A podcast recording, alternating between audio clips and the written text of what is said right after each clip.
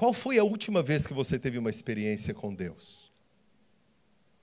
Não qualquer experiência. Uma que marcou mesmo a sua vida. Uma que você tenha registrado. Uma que teve data. Uma experiência que alterou a sua vida. Você saiu deste tempo com o Senhor, de um momento único com Ele, em que você provou da intimidade do Senhor. Momento de arrebatamento. E, e você saiu como que tendo se deparado com a glória do Senhor. Eu espero que você não me responda assim, ah, eu nunca tive experiências assim, pastor. É possível ter experiências. Aliás, uh, é, é, bom que eu saiba bem, pastor, uh, quando uh, mencionamos esta palavra experiência, o que mesmo queremos dizer? Sim, uma experiência com Deus. Uma experiência na qual você chegou a ouvi-lo. Uma experiência na qual a presença de Deus era inquestionável e tremendamente impactante. Um momento único. Ou você acha que os momentos mais uh, especiais, ou chegamos a, a momentos únicos quando nos vemos na igreja e num culto como agora. Não, nós temos que esperar momentos de aproximação, em que o Senhor se manifesta a nós, depois de nós o buscarmos insistentemente, e ele nos surpreende. Às vezes, alguns assumem uma posição um pouquinho mais conservadora, ou estranhamente conservadora. Não, Deus já nos deu a Sua palavra, temos as Escrituras, o que mais ele nos daria? De que forma ele se revelaria a nós?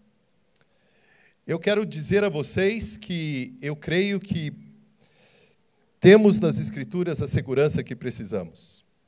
Há instruções e mais instruções. E mais, na palavra de Deus, temos apresentações.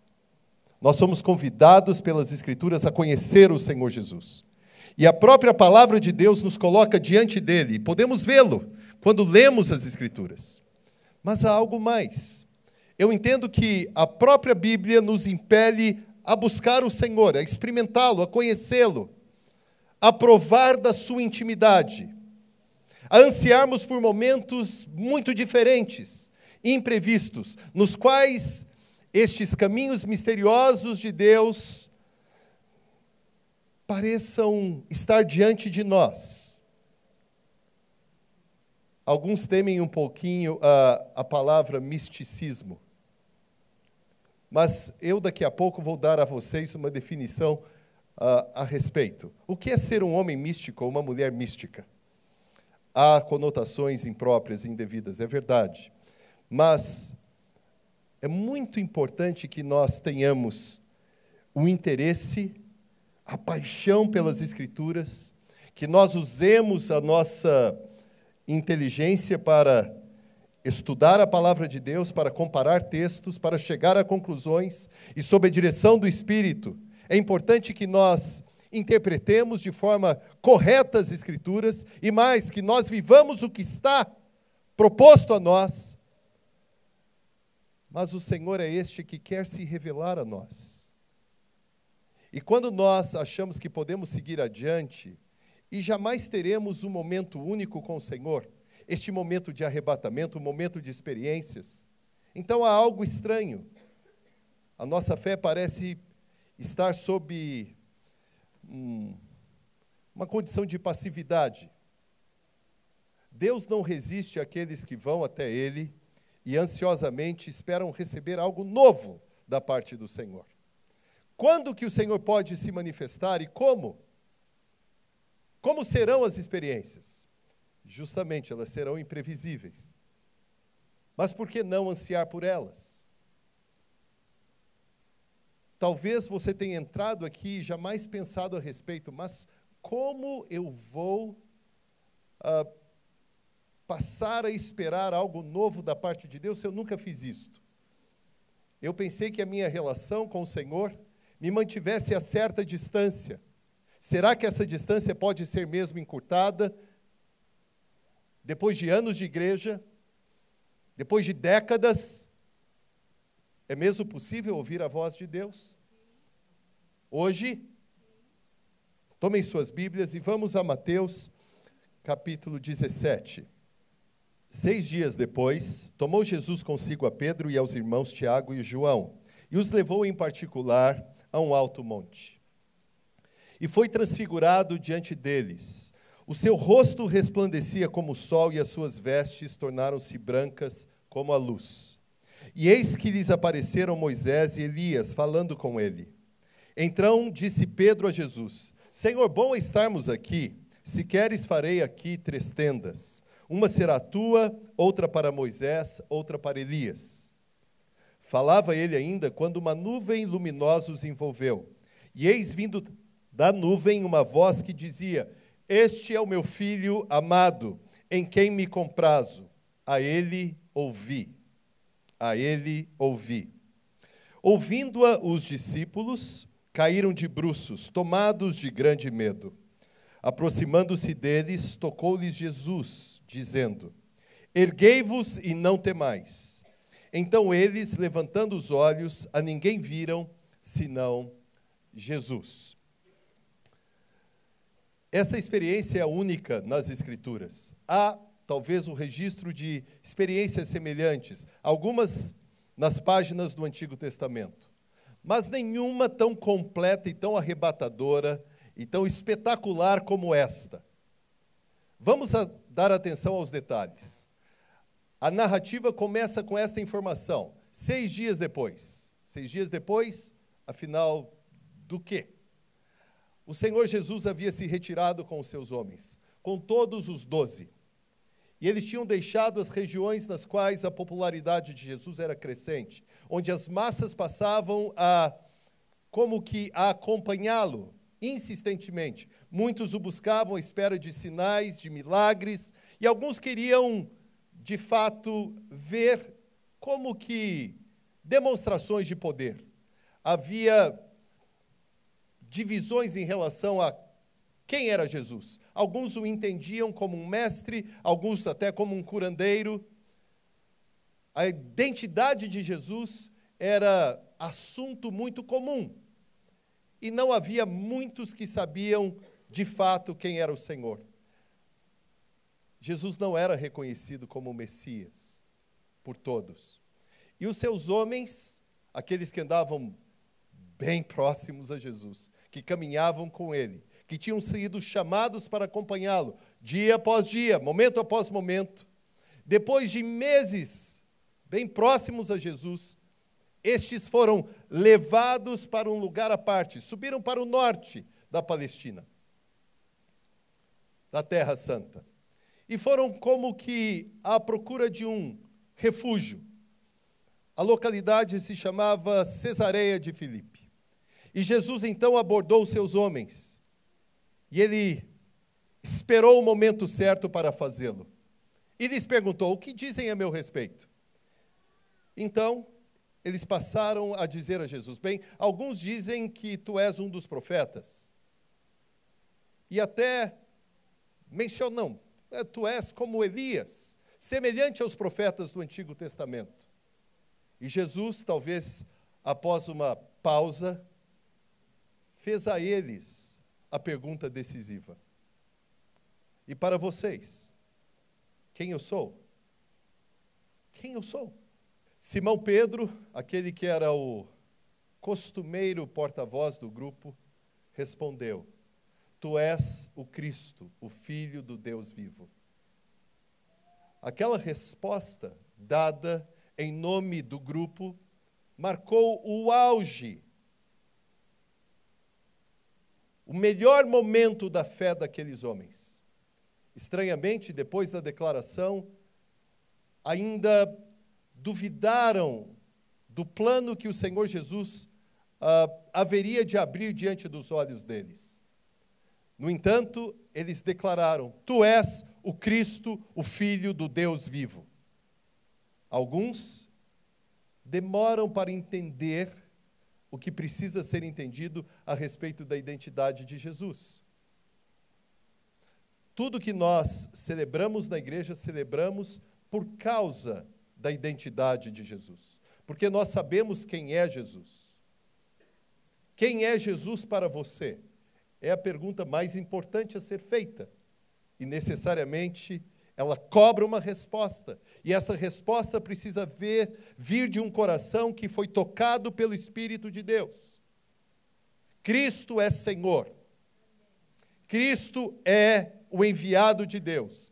Jesus Cristo é aquele de quem as Escrituras profetizavam que viria como Messias, o enviado de Deus. Experiências para nós que seguimos o Senhor são possíveis, exatamente porque esta confissão de fé nós já a fizemos. Houve um dia em que eu declarei, como Simão Pedro, também sob a direção do Espírito, que Jesus é o meu Senhor. Eu fiz isto. E eu suponho que todos vocês, ou quase todos, tenham feito declaração semelhante. Experiências com o Senhor são possíveis a estes que têm este entendimento, sabem quem é Jesus. Não vêm à igreja no escuro, não oram sem saber a quem oram. São estes que entenderam o que é central na nossa fé. Graças ao Senhor Jesus, nós temos vida, graças ao Senhor Jesus e esta compreensão a respeito da identidade dele, nós entendemos a nossa própria identidade. Todos estes que sabem quem é o Senhor Jesus, algum tempo depois, são convidados por ele para uma experiência com ele. Foi o que aconteceu com aqueles homens. Seis dias depois. Eu não sei quanto tempo poderá demorar a sua experiência com o Senhor. Mas uma vez que você já tenha declarado que Jesus é o seu Senhor, que Ele é Deus, que Ele é a palavra de Deus, a palavra encarnada, que Ele é o Verbo de Deus, que Ele é o único, que Ele é o verdadeiro, que não há nenhum outro, que só há salvação nele, então você está apto para ter experiências com este a quem você afirma ser o seu Salvador. Em que momento, portanto, se deu esta experiência? Depois que os discípulos entenderam quem era Jesus. Este que os havia chamado para perto de si mesmo. Bem, e o local desta experiência? O texto afirma que o Senhor levou três de seus homens para um alto monte. Há muitas disputas a respeito de que monte seria este. Os pais da igreja julgavam que o monte era o Tabor. Alguns eruditos afirmam o monte Hermon. E alguns que afirmam que é o monte chamado Meron. Não importa. Jesus os levou para um local no qual não seriam incomodados. E é muito importante que nós tenhamos isto. Eu e você. É imprescindível que você reserve momentos com o Senhor. Que você vá em busca da presença dEle e de uma relação íntima com Deus. A sua relação com o Senhor não pode ser fria, religiosa, burocrática. A sua relação com o Senhor precisa ter esta dinâmica espiritual. Vou fechar a porta e entrar em um ambiente no qual não serei interrompido um ambiente no qual ruídos não me alcançarão, um ambiente no qual os barulhos internos também não me privarão de falar com o meu Senhor, de vê-lo e de ouvi-lo. Eu tenho um local, ou mais de um, você deve ter. E é claro, você não precisa partir em busca de um monte muito alto, mas você precisa achar este refúgio. Você deve ter notado que o Senhor Jesus levou apenas três de seus homens. Por que não os doze? Por que apenas três? Estes três mencionados no texto, Simão Pedro, Tiago e João, eram os acompanhantes mais próximos de Jesus. Este não foi o único momento em que apenas eles estiveram com o Senhor. A manifestação mais gloriosa de Jesus se deu diante de três de seus homens. O que isto indica para nós? De forma muito clara. Simplesmente que Deus faz escolhas, Jesus decidiu revelar-se apenas para três de seus homens. Na verdade, o texto, embora possa dar esta impressão ou apoiar estas afirmações, o que fica muito claro pelo estudo das Escrituras é que estes homens, dos primeiros discípulos de Jesus, foram aqueles que mais se ofereceram ao Senhor mais buscaram o Senhor e mais desejaram conhecer a intimidade de Deus. Mas alguns se deixam levar por preocupações tolas e se envolvem com coisinhas que não têm nenhum valor. Outros miram o Senhor e prosseguem porque desejam conhecê-lo mais, mais e mais. Alguns que crescem na igreja e eu fui um destes, desde o chamado rol do berço. Por vezes correm o risco de terem uma relação muito previsível com Deus. E relações eh, previsíveis, elas envelhecem, se tornam comuns, sem surpresas. E o Senhor não não quer ter relações conosco assim, típicas de alguns que cumprem com certos horários e certas obrigações. A nossa relação com Deus precisa ser uma relação de amor. E estes três homens desejavam ter uma relação com o Senhor num nível de intimidade diferente. Então podemos chegar à conclusão que a escolha do Senhor se deu em função de uma escolha prévia, tanto de Simão Pedro, quanto de Tiago, quanto de João. Eles queriam mais do Senhor. E o Senhor reconheceu que eles desejavam experimentar algo muito diferente. Por essa razão, o Senhor os chamou e os levou a este espaço. Eles não podiam prever o que ocorreria, assim como nós não podemos prever.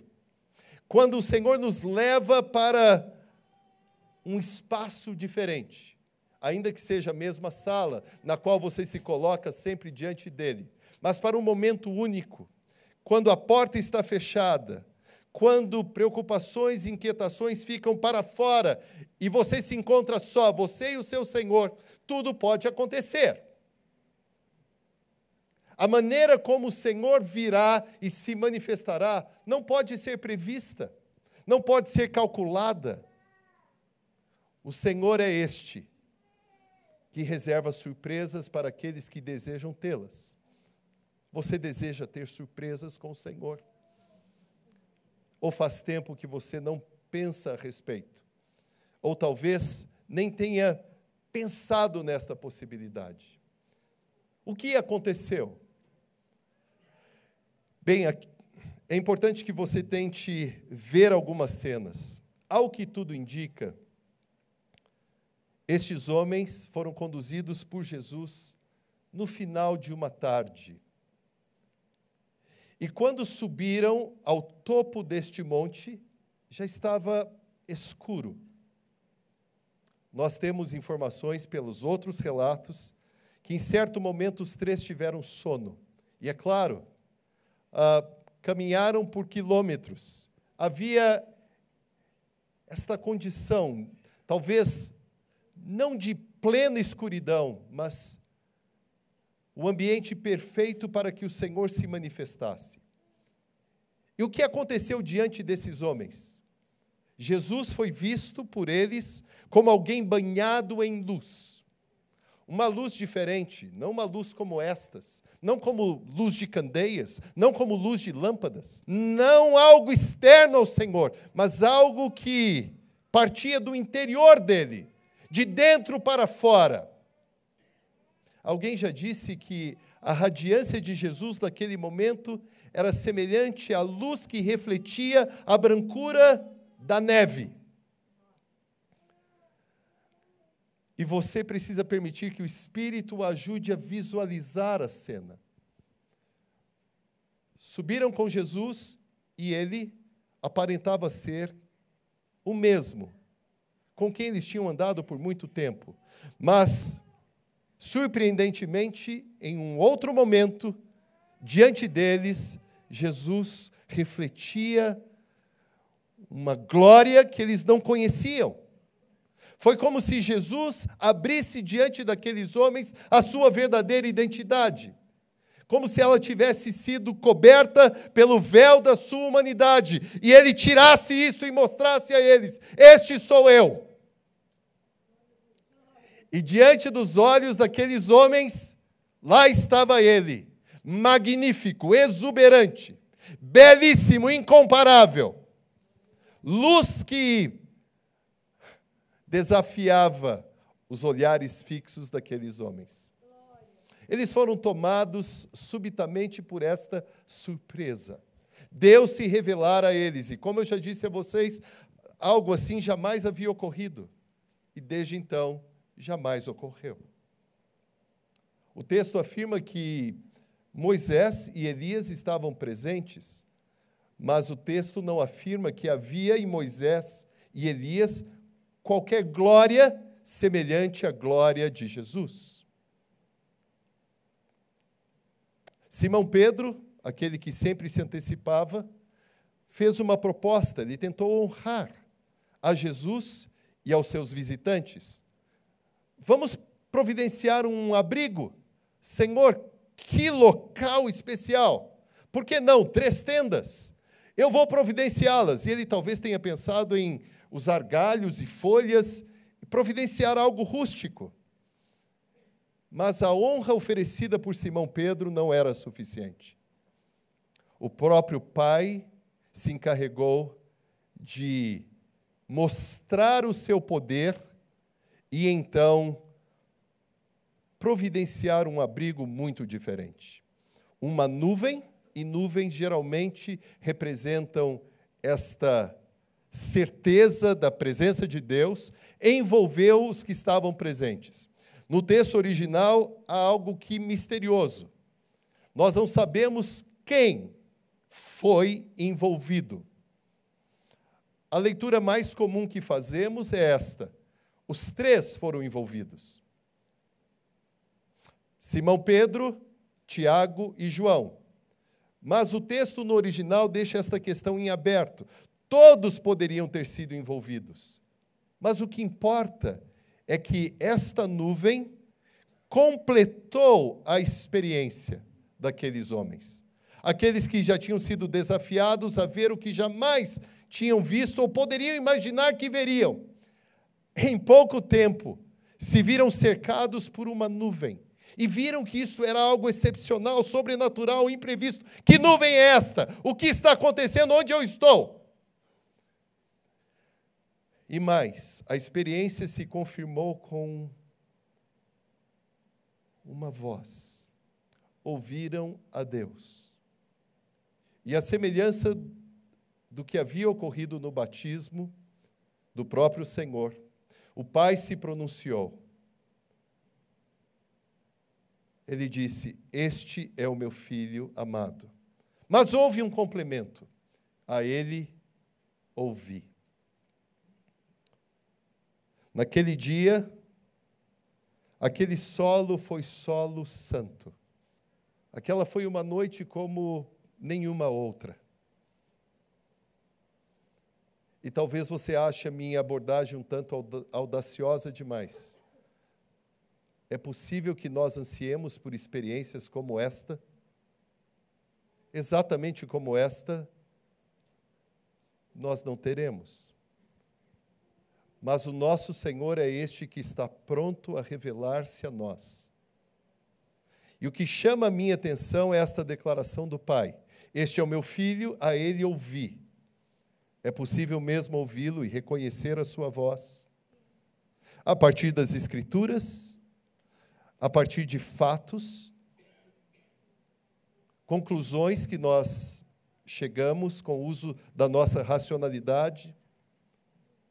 Mas qual foi a última vez que você pensou nesta possibilidade como algo real? Eu posso ouvir a Deus. Mas você não poderá ouvi-lo sem que antes você se refugie e ache este espaço de intimidade com o Senhor. E eu disse a vocês que daria uma definição sobre o que é uma pessoa mística, uma definição correta. Há uma frase de um autor que eu gosto bastante. Uma pessoa mística é alguém que crê que quando fala com Deus, Deus fala com ela. Ou Deus fala a ela. Parece simples.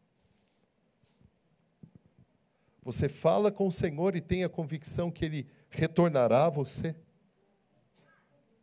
Que a sua relação com Ele é simples assim?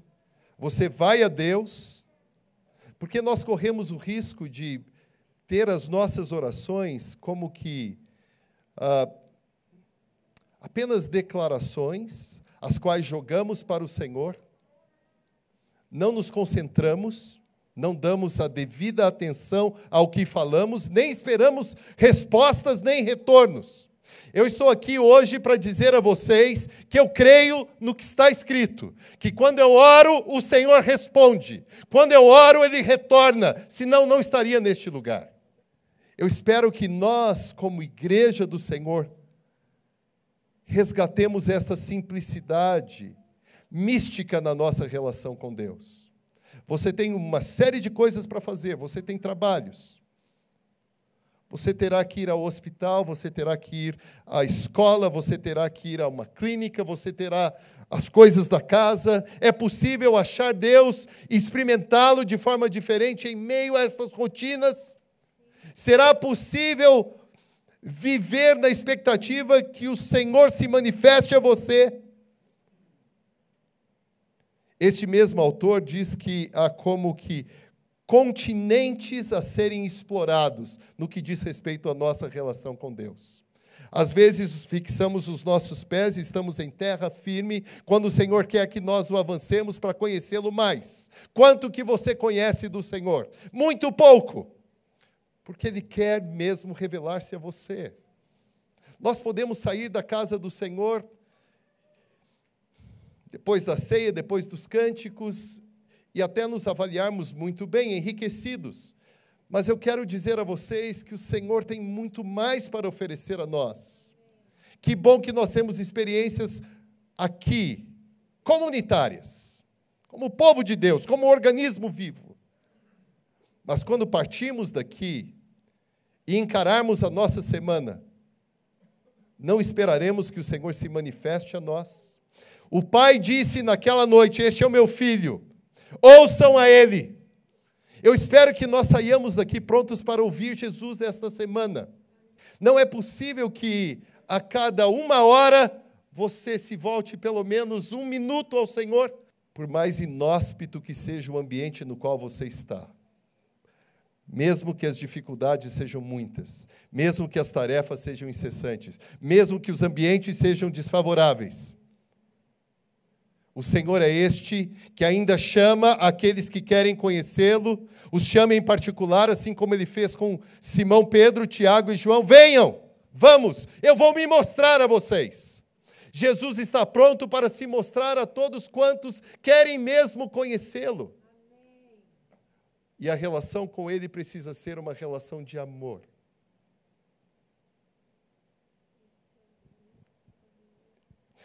Isso tem mudado a minha vida ultimamente. Parar e, e dizer: Senhor, não há melhor momento do que este em que a tua presença é tão real, tão real. Este Jesus a quem pregamos, que tomou o nosso lugar, foi à cruz e nos substituiu, é acessível. O Espírito do Senhor Jesus está pronto para se revelar a nós, para falar conosco, para se mostrar a nós. E eu vou voltar à primeira pergunta: quando foi que você teve uma experiência com o Senhor? Eu espero que o Senhor impulsione você e que nos próximos dias, nas próximas semanas, e por que não, por toda a sua vida, você vá à procura do Senhor.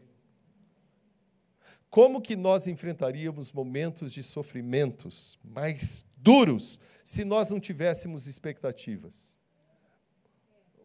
Os meus últimos dias não foram fáceis. E exatamente neste contexto, o Senhor tem me chamado para perto dele. Assim como ele fez com aqueles homens, ei, venha para uma experiência particular. Eu tenho algo novo para mostrar a você. E como o pai havia dito àqueles três: Este é o meu filho, a ele ouvi. Simão Pedro escreveu na sua segunda carta que ele esteve no Monte Santo. Porque Jesus pediu àqueles homens que não divulgassem o que havia ocorrido, mas ele o fez depois, depois da ressurreição e da ascensão. E nós temos o relato. E ele disse: Eu ouvi a voz. Nós estávamos no Monte Santo. Jesus se mostrou a nós. Eu espero que você tenha experiências e você conte. Há muitos. Eu estive em tal lugar e o Senhor se manifestou. Nós esperamos sinais do Senhor, mas geralmente nós os associamos a curas que esperamos. E é muito bom que esperemos curas, manifestações de poder do Senhor. Nós oramos, e não como um exercício religioso, nós oramos porque de fato esperamos que Deus haja. Mas por que não esperarmos que o Senhor se manifeste? E que nós achemos tudo o que precisamos nele que nos deliciemos em experiências marcantes com o Senhor, que nos sintamos tocados, envolvidos pelo Senhor. Vá em busca destas experiências. Não deixe de ler as Escrituras, não deixe de buscar o Senhor. Estas experiências acompanham a nossa formação espiritual. Não há algo que precisamos dispensar, nada ler as Escrituras, buscar o Senhor em oração e acharmos estes momentos nos quais nos colocamos à espera de Deus, para que o Senhor Jesus se manifeste a nós. Se há coisas na sua vida que têm atrapalhado, peça ao Senhor que haja rapidamente. Arrependa-se se você tem consumido o seu tempo com bobagens. Confesse os seus pecados Vá ao Senhor, prostre-se diante dele, humilhe-se diante dele. E humilhar-se diante de Deus é simplesmente reconhecer quem você é. Faça isto. E prepare-se para experiências com o Senhor. Amém. E por que não esperar que elas se deem a partir de hoje até o final da sua vida? Eu quero ouvir o Senhor. Eu quero reconhecê-lo. Ultimamente eu quero confessar a vocês, em alguns momentos críticos, que eu tenho que responder algo difícil ou tomar uma decisão, isso já tem sido quase que comum. Senhor, o que eu vou dizer agora? E eu tenho recorrido a Ele, como num grito de alguém que espera socorro. Mas não só isto. Este é só o começo. É possível estar atento ao Senhor e provar de momentos de intimidade com Ele muito valiosos. Você não pode passar a sua vida sem ter experiências com o Senhor. Ele quer tê-las, é uma proposta dele, do Espírito de Deus a você. O salmista disse: Buscarei, ao meu coração me ocorre, buscai a presença de Deus. Buscarei, pois, a presença de Deus.